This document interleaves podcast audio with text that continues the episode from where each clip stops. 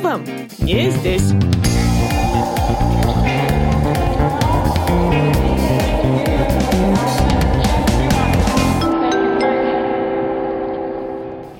Я спал на кровати 1625 года. Тебе же не интересно делать какой-то там обычный ужин для игроков пола. Меня, наверное, выгнать невозможно с любой вечеринки. Мы тут спиваемся. Я очень классно готовлю. И я очень скромный к тому же. Я ждала какие-то там салаты-салаты, а тут вот какие-то там морковки. То ли это трансуха, то ли это девушка. Мы опаздываем на 10 секунд. А я все запорол! Все запорол. Друзья, привет! Это подкаст «Тут вам не здесь». Продолжаем говорить про Лондон. Впереди еще два выпуска. Этот второй и будет третий. В третьем рекомендации туристам и иммигрантам, плюс блиц моим героям Руслану и Рузанне. А во второй вошел самый смак жизни в Лондоне. Каких знаменитостей встретить, что носить с собой в сумочке и как устроиться на работу. Чтобы познакомиться с героями выпуска и их историями, отправляйтесь к первой лондонской серии. Вас ждет немало интересного. Меня зовут Яна Каширина и приятного прослушивания. Погружаем погружаемся в лондонские будни и праздники. Жиза. Это рубрика про жизнь в Лондоне. И мой первый вопрос ребятам – опишите свой обычный день с самого утра, включая меню, привычки и одежду.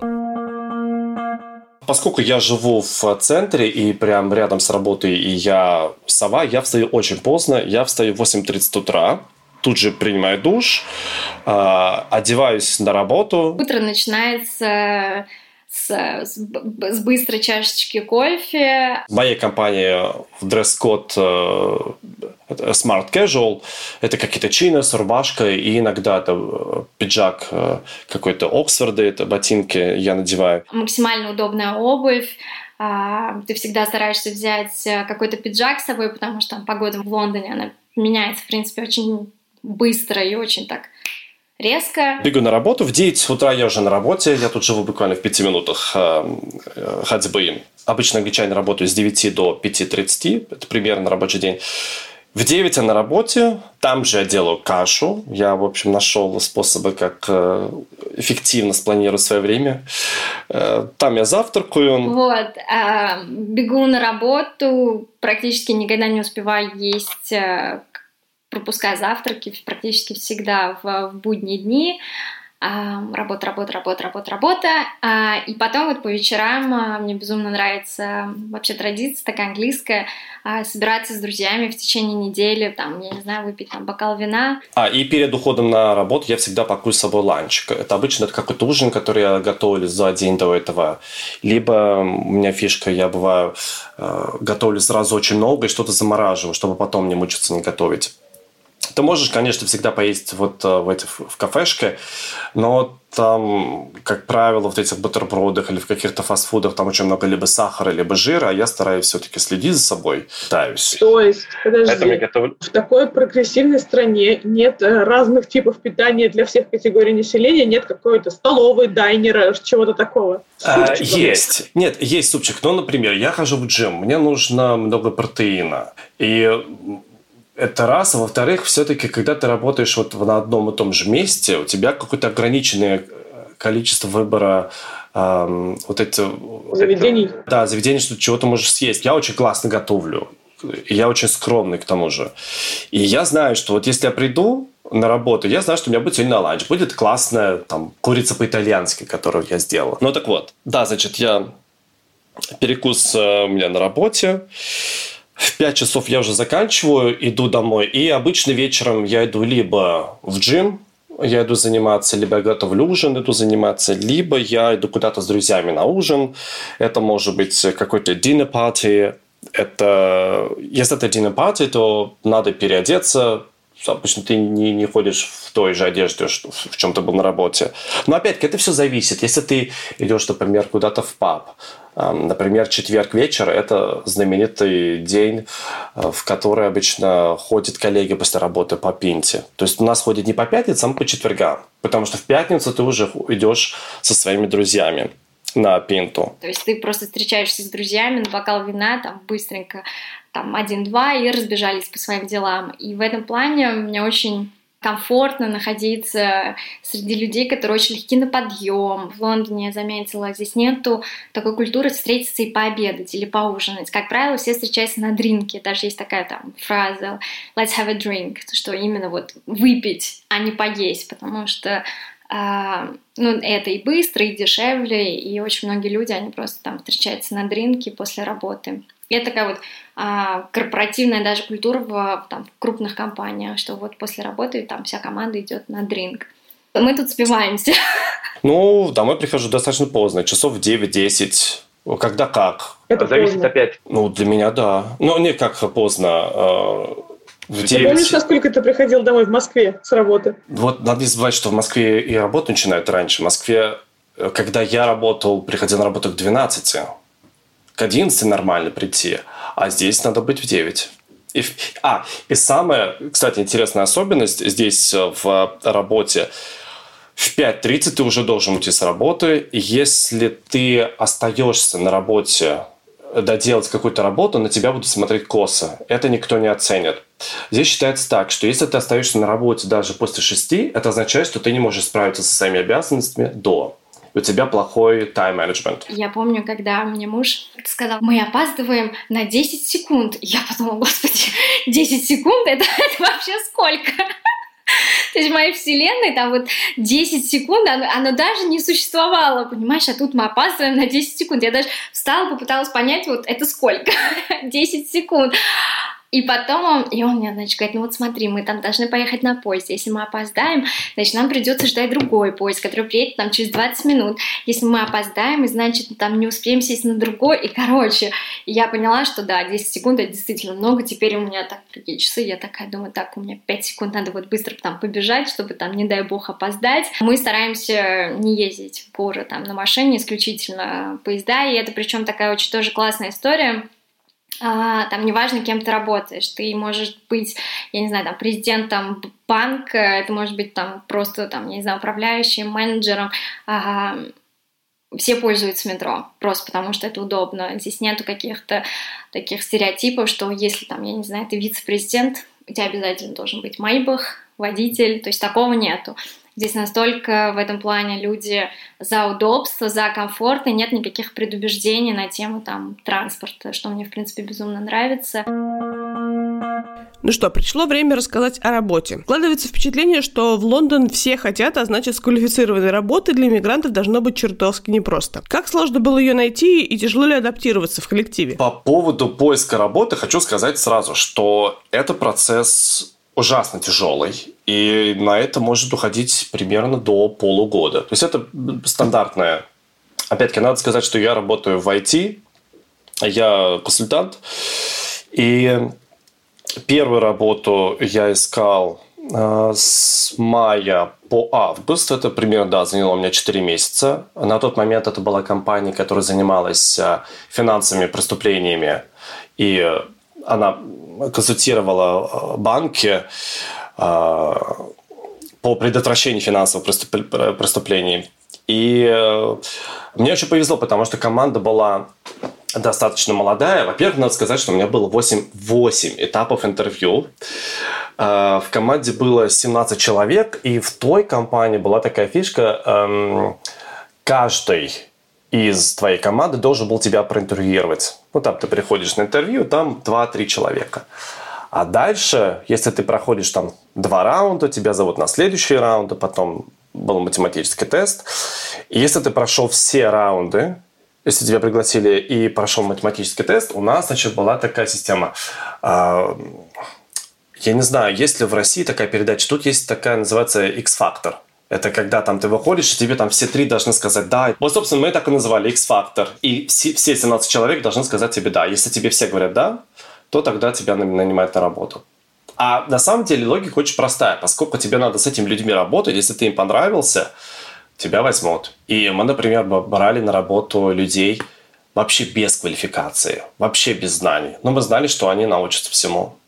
Самая лучшая система, я считаю. Хороший путь. Мне кажется, самая, наверное, такая сложная, труднодоступная работа, она в сфере искусства.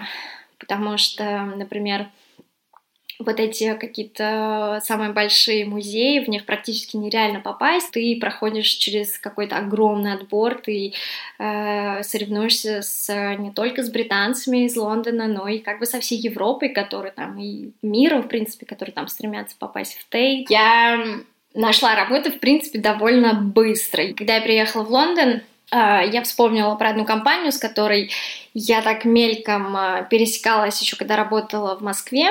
У нас не состоялся один проект, но я просто запомнила этих ребят. Мне казалось, что вот, ну как же я пойду работать там в английскую компанию, у меня там недостаточный уровень английского, там у меня недостаточных скиллов, знаний, навыков. И я отправила буквально там пару э, резюме, и мне, кстати, очень многие ответили. Но я почему-то выбрала вот эту компанию, ивент-агентство.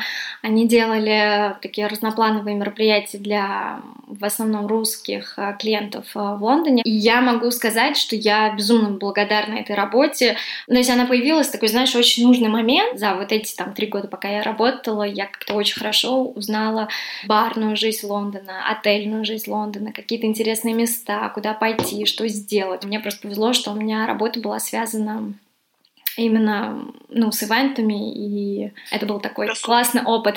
Да, но я честно скажу, я э, мне как-то уже хотелось уходить из агентства, у меня появился такой очень большой багаж знаний э, про город, про вообще работу с британцами. То есть э, в Москве люди просто готовы там никто не говорит «нет» работе. Все всегда берут заказ, все всегда стараются найти какие-то пути, а в Лондоне я столкнулась с тем, что люди просто там говорят «нет», там «я не могу». Ты говоришь, ну а почему? Они говорят, а я не могу обеспечить доставку. Ты такой, но есть другие компании, там, свяжитесь с ними, пусть они вам организуют. Там они не понимают, как, что можно сделать какие-то исключения, поэтому делать э, частные мероприятия в Лондоне с, с британцами иногда это просто сложно. Люди продолжают думать так же, как они думали там 10-15 лет назад, не видят там, как меняется мир. И когда ты уже там работаешь, например, в музее Виктории Альберт, ты делаешь там какое-то классное мероприятие, частное, для частного клиента, ты закрываешь весь музей, тебе уже неинтересно делать какой-то там обычный ужин, для игроков пола.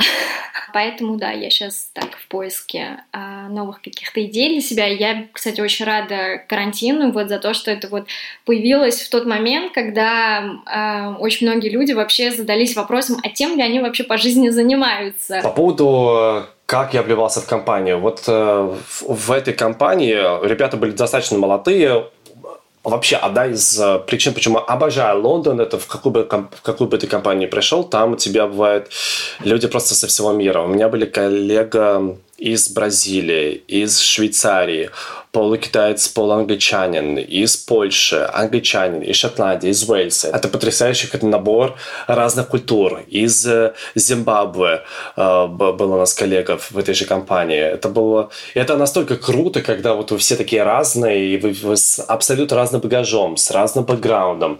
И вот вы приходите, и вы вот начинаете рассказывать друг другу про вашу страну. И это безумно круто. Это то, почему я обожаю Лондон.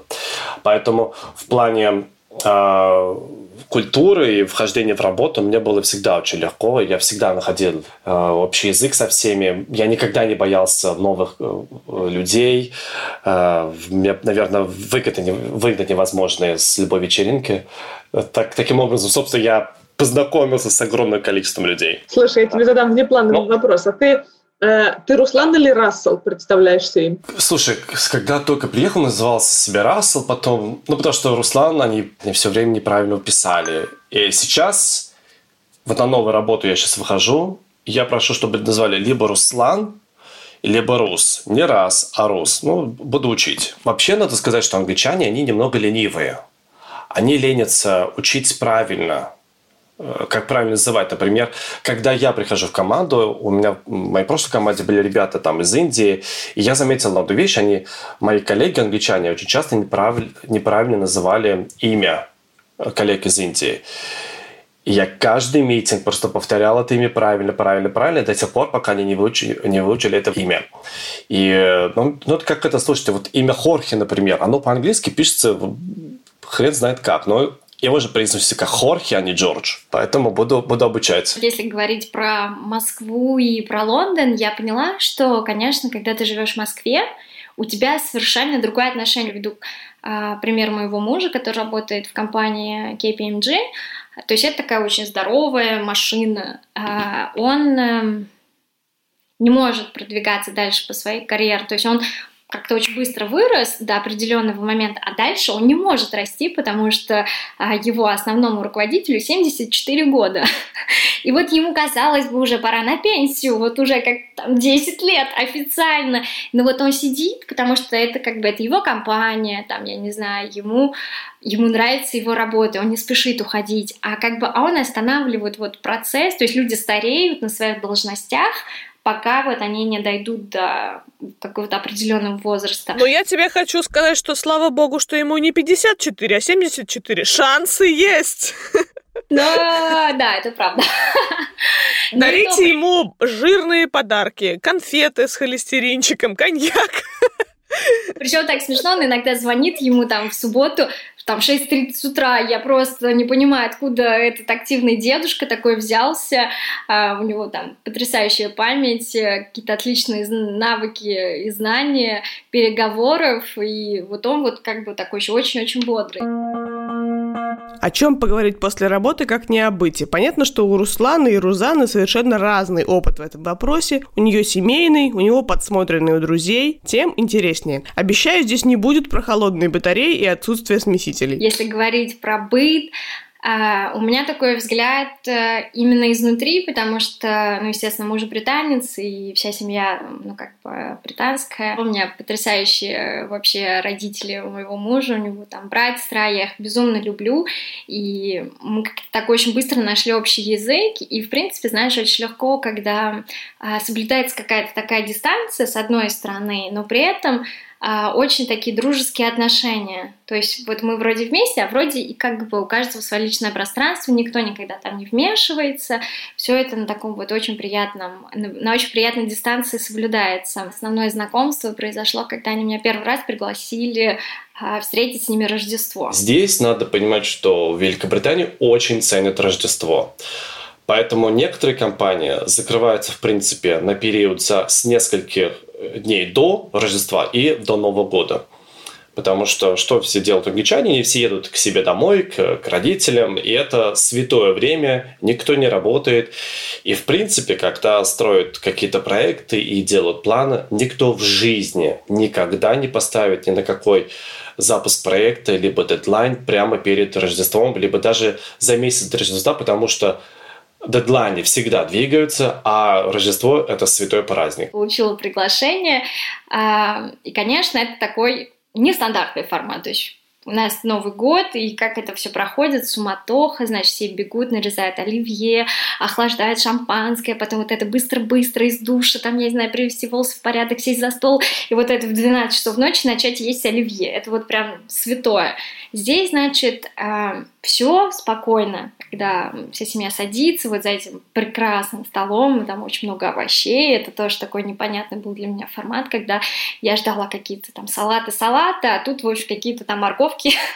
И а, мы, значит, пообедали, там, слэш поужинали, и потом смотрим «Речь королевы», тоже такая очень важная часть. Потом мы играем в какие-то игры, и такое, знаешь, ощущение семьи, оно настолько вот такой, знаешь, прям всепоглощающий. И э, мне очень нравится, как, э, как все общаются друг с другом, что э, вообще в английской культуре есть такое как э, понятие, как small talk – это такое, знаешь, как искусство общения. Это такая очень-очень э, вообще для меня целая наука, которую я реально пыталась освоить, потому что в России как-то этого не было, если честно. Ну, то есть ты общался, но вот все равно вот это было на каком-то другом немного уровне, а в Англии там это не важно, то есть ты общаешься с совершенно разными людьми на самые разные темы, и нету никогда такого, знаешь, неловкого молчания, если вдруг ты оказался в комнате с каким-то родственником, с которым там ты никогда не общался, он обязательно найдет, что тебя спросить. И да, это было так классно. влиться в какую-то именно английскую семью, потому что, напомню, я армянка, и слово «шухер», например, это вообще самая главная история моей семьи. Вот у нас ничего никогда не происходит тихо, у нас вообще спокойствие — это незнакомое для нас слово, всегда гремят тарелки, что-то, там, я не знаю, мама из кухни кричит «Саша», который находится в другой комнате, и это вот всегда вот такая, знаешь, быстро-быстро, громко-громко, чем громче, тем лучше. И тут вот это вот просто такая, знаешь, идиллия, все сидят, там общаются друг с другом, в общем, такая картинка из фильма немного. А, и мне это все очень нравится. Первое, наверное, что, что бросается в глаза, когда ты приходишь в гости к англичанину, это наличие Э, каких-то вещей, которые там достались от бабушки, прабабушки, старые-старые вещи, антикварные. Тоже у нас, например, мы вспоминаем, у нас э, были не такие замечательные периоды истории нашей матушки России, когда э, сначала побили всю аристократию, все, все разворовали, а потом случилась коллективизация. И у нас, например, Нету такого понятия, как частная собственность. Я буквально полгода назад был у друзей своих. Они меня пригласили на ферму. Это звучит ферма, на самом деле это такой дом, который стоит где-то там в поле, там где-то бегают козы, там река, горы.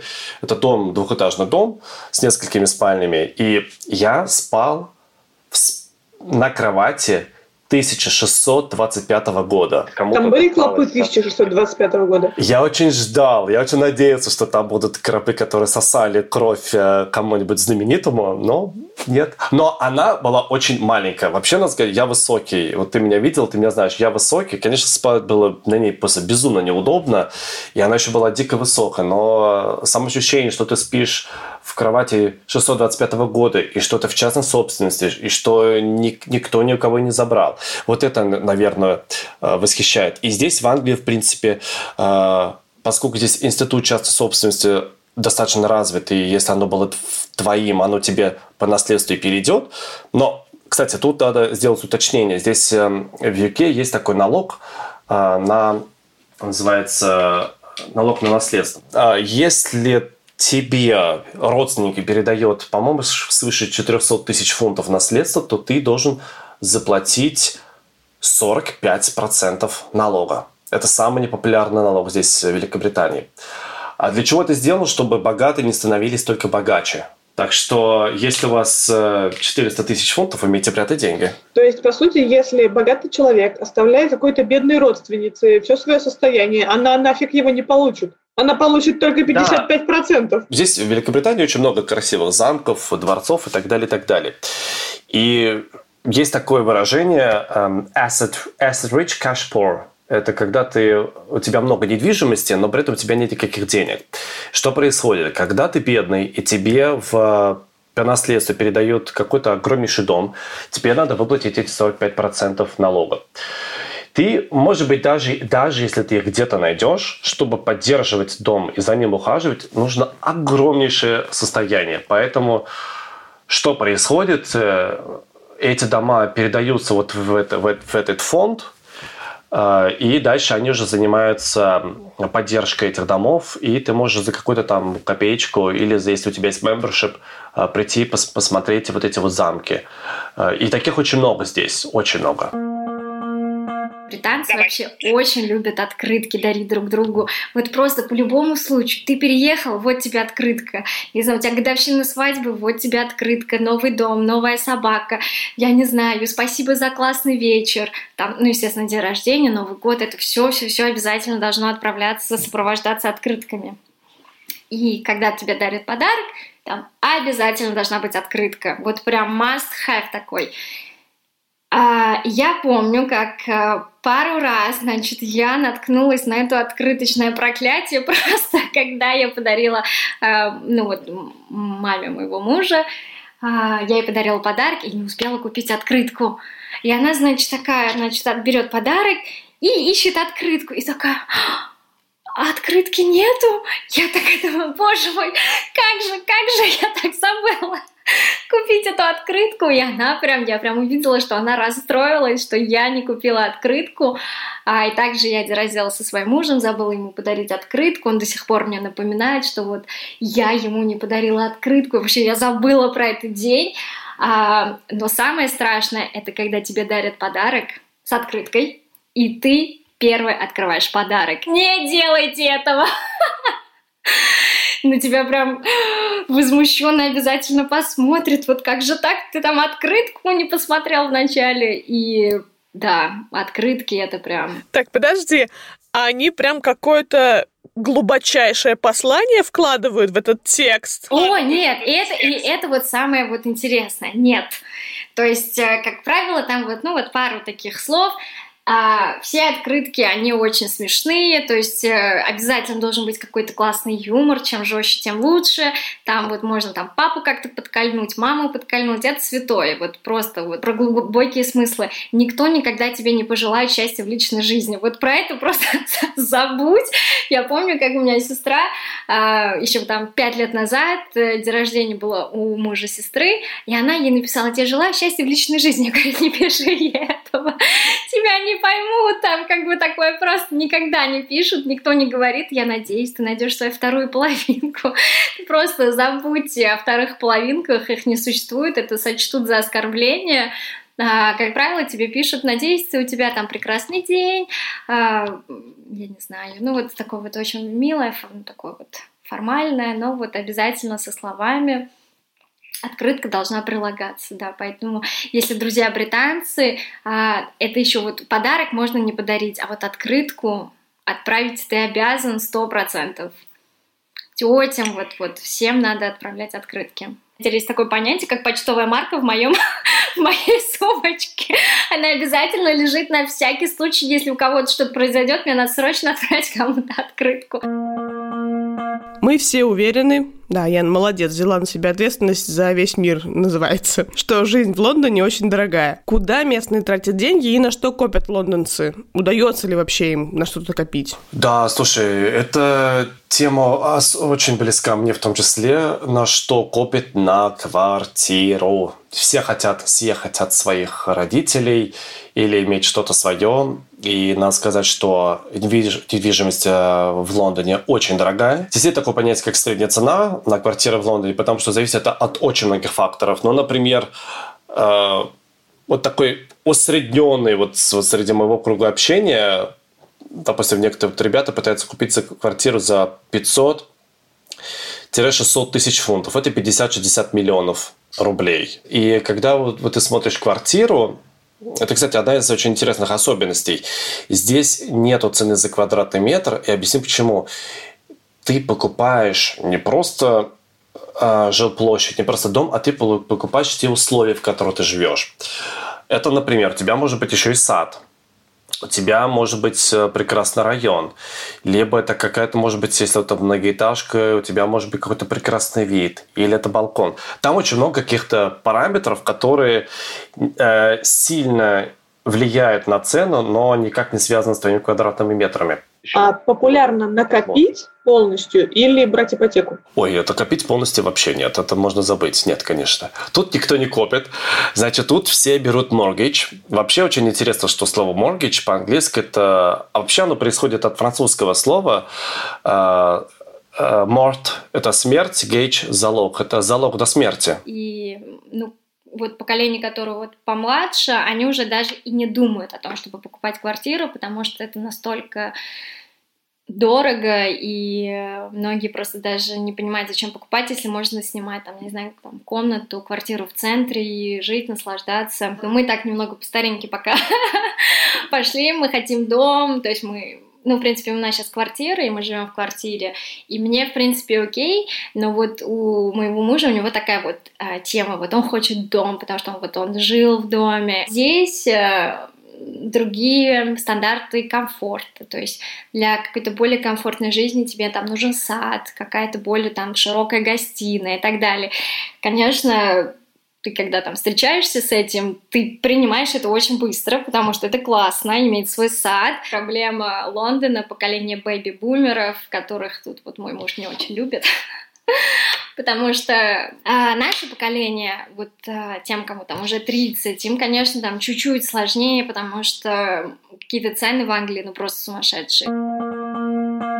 Чем отличаются английские мужчины и женщины от э, русских в целом, вот и на взгляд, и на общение? Английские мужчины более привлекательные. Они действительно ухаживают за собой.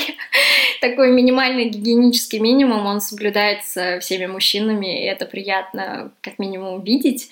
У всех всегда идеальная стрижка, а костюм выглаженный, там, я не знаю, брюки, костюм. Здесь парни, в принципе, за собой ухаживают больше, чем русские мужчины. Тут больше ребят ходят, бегают, либо занимаются велосипедом, либо, в принципе, ходят в зал. Также и девчонки. А, как правило, э, девчонки из Лондона, ну вот из центрального вот региона, скажем так, не так сильно красятся, а вот девчонки с севера, там Ньюкасл, там прям такой сильный боевой раскрас. Я просто за естественную красоту.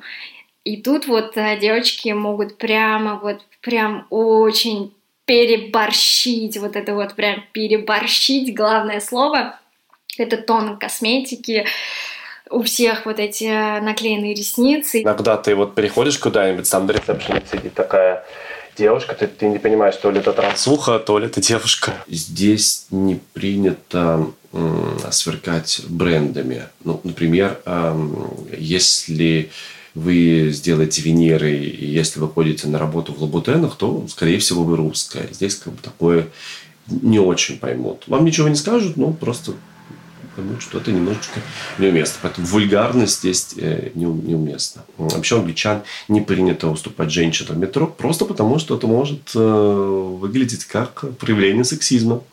Дескать, женщина слабый пол. Поэтому так лучше не делать. Но вот э, беременным и взрослым, и, конечно, конечно, уступать место, конечно. Я могу сказать, что ребята просто, наверное, в Англии и, ма, и парни, и девушки, они просто больше идут на контакт. А, и это вот, я помню, мы как-то отправились а, на одну вечеринку к, к друзьям, и получилось так, что это была подруга вот моего мужа, они работали вместе, и мы не знали никого. То есть мы пришли, и вот была она, которую мы знали, и у нее там еще таких, как мы, было миллион людей. Она ходила там со всеми знакомилась, общалась, и мне муж говорит, ну, пошли знакомиться.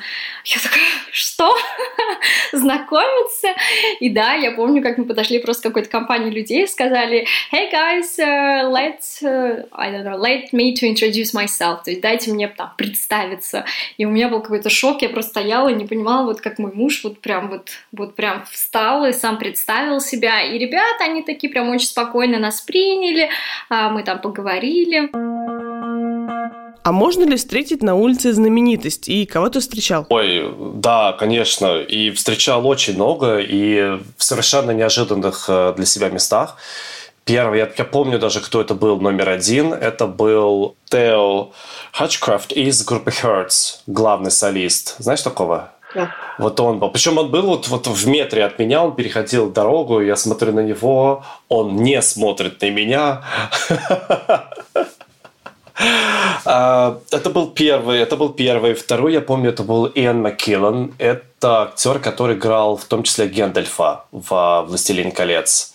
С ним у меня есть фотографии. Я его видел в Манчестере. Я видел его даже два раза. Один раз в Манчестере. Я с ним сфотографировался. А второй раз в Лондоне. Ну, правда, я ходил на его спектакль, но самое интересное, он после спектакля потом собирал на чарити э, деньги для актеров начинающих. Он просто вышел обратно в фойе, где люди приходили, и он просто с ведерком стоял, собирал деньги на актеров. Это было настолько сюрреалистично, когда ты понимаешь, что это человек, мировая звезда, просто вышел в фойе и собирает... И всего выступления оно было бесплатным. А, все шло в фон начинающих актеров. Если у тебя есть фанаты Game of Thrones, то я в том числе видел двух актеров. Это актриса, которая э, э, играет Арию Старк, это Мейзи Уильямс. Она живет в моем районе. Она ходит в мой сам, в тот же самый Теско, в который хожу. Теско – это супермаркет. А, видел я актера, который играет эм, Джон Сноу в «Игре престолов» это Кит Харрингтон. Его я видел в баре а, года два назад. Мы, были в одном и том же баре. Моя подруга приехала из Штатов, от, Штатов отмечать а, свой свою свадьбу, и вот он сидел буквально в пяти метрах от меня. Было тоже сюрреалистично. Да, очень много кого встречала. А, ну, моя самая, значит, любимая знаменитость, которую я встречала несколько раз, это а, Елена Хиди. Я очень люблю «Игру престолов», а она, значит, такая королева Серсея там, и она очень часто, ты ее можешь встретить. Вообще, ты можешь иногда даже не заметить, если честно, там, человека, который там прошел или сидит там напротив тебя. Мне кажется, я даже как-то видела в метро а, Эдди, Эдди Реймона, по-моему, его так зовут, который играл в фильме «Вселенная» Стивена Хокинга. Такой вот он очень классный актер. А если вы смотрели на BBC сериал «Шерлок Холмс», э, смотрел, знаешь, такой? Там вот играет Мариарти, такой Эндрю Скотт. Его я видел, приезжал на велосипеде, еду на работу, и он буквально тоже в двух метрах от меня проходил и шел как раз-таки в театр, в котором вот он играл э, там в пьесе на тот момент. А, видел я э, Бой Джордж и Николай Тоскоридзе на одном и том же приеме. Это был некий прием, здесь сюда приезжали ребята, танцоры балета, я которых я очень много знаю – и меня пригласили на этот прием, и я вижу, какой-то, значит, стоит э, мужчина в интересной шляпе. Я просто сделал селфи, отправил э, своей подруге, на что она с криками «Боже мой, это же Бой Джордж!» А я вообще вот не бум-бум. У меня очень плохо со знанием поп-поп-певцов, э, особенно таких старых. Опиши, пожалуйста, свой круг общения. Что это за люди? Какие они? Кажется, что жизнь должна кипеть, и это напрямую зависит от людей вокруг. У меня вот как бы круг общения, он такой как бы ну, миксовый, но в основном у меня то есть мои какие-то основные друзья, знакомые, а это британцы. Ну, вообще надо сказать, что тем, кто меня знает, они э, знают меня как человека достаточно э, экстравертного. Я, у меня не бывает мало общения, я люблю общение, чем больше, тем лучше. И круг достаточно широкий. Я бы не сказал, что есть какая-то определенная вот, вот тусовка. Во-первых, у меня все друзья друг друга вообще не знают. Это абсолютно разные разные такие социальные круги общения. Но это, допустим, журналистов. Когда я переехал в Лондон, это были в основном журналисты или репортеры, а, художники, искусствоведы, айтишники. Есть у меня друзья-ювелиры, это, собственно, вот я к ней вот ездил и спал на кровати. Э, нет, я не с ними спал, господи. А я все запорол. Все запорол. Все нормально. Мы знаем, что кровать была маленькая. Не очень много вас там поместилось. А потому что, когда я был еще в командировке, я через общих друзей познакомился с другом, который был тоже очень общительный, и он работал журналистом. И он меня познакомил со своими друзьями. Журналисты, репортеры, э, художники, айтишники, ювелиры. Это люди совершенно разных профессий. А, я, конечно, не, не могу не упомянуть, что я очень знаю много балерин. А, какое-то огромное количество. А почему? Как так тоже вышло? Это было, случилось 7 лет назад, когда я пришел на party к своему другу, и я там познакомился с э, ребятами, которые были в командировке. В, ну, они были на гастролях в Лондоне, и это оказались ребята из Большого театра. Ну и там очень долгая история, и так я сначала с ними познакомился, потом меня провели смотреть спектакль за кулис, и как-то понеслось, понеслось, и в итоге уже 7 лет вот эта вот дружба длится. Это, наверное, одна из, одна из причин, почему я чувствую себя безумно счастливым в Лондоне, что здесь настолько здесь прекрасно э, кипит жизнь. И из Лондона можно прыгнуть на самолет за какие-то копейки, полететь куда угодно. И вот это, наверное, возможность путешествовать, и вот эта открытость общения, и вот эта легкость общения, и мне безумно нравится. И я я бы, наверное, я себе бы не мог такого позволить, будучи в Москве. Все-таки от Москвы далеко, оттуда надо что-то куда-то лететь, вот это все собираться. Здесь все намного проще.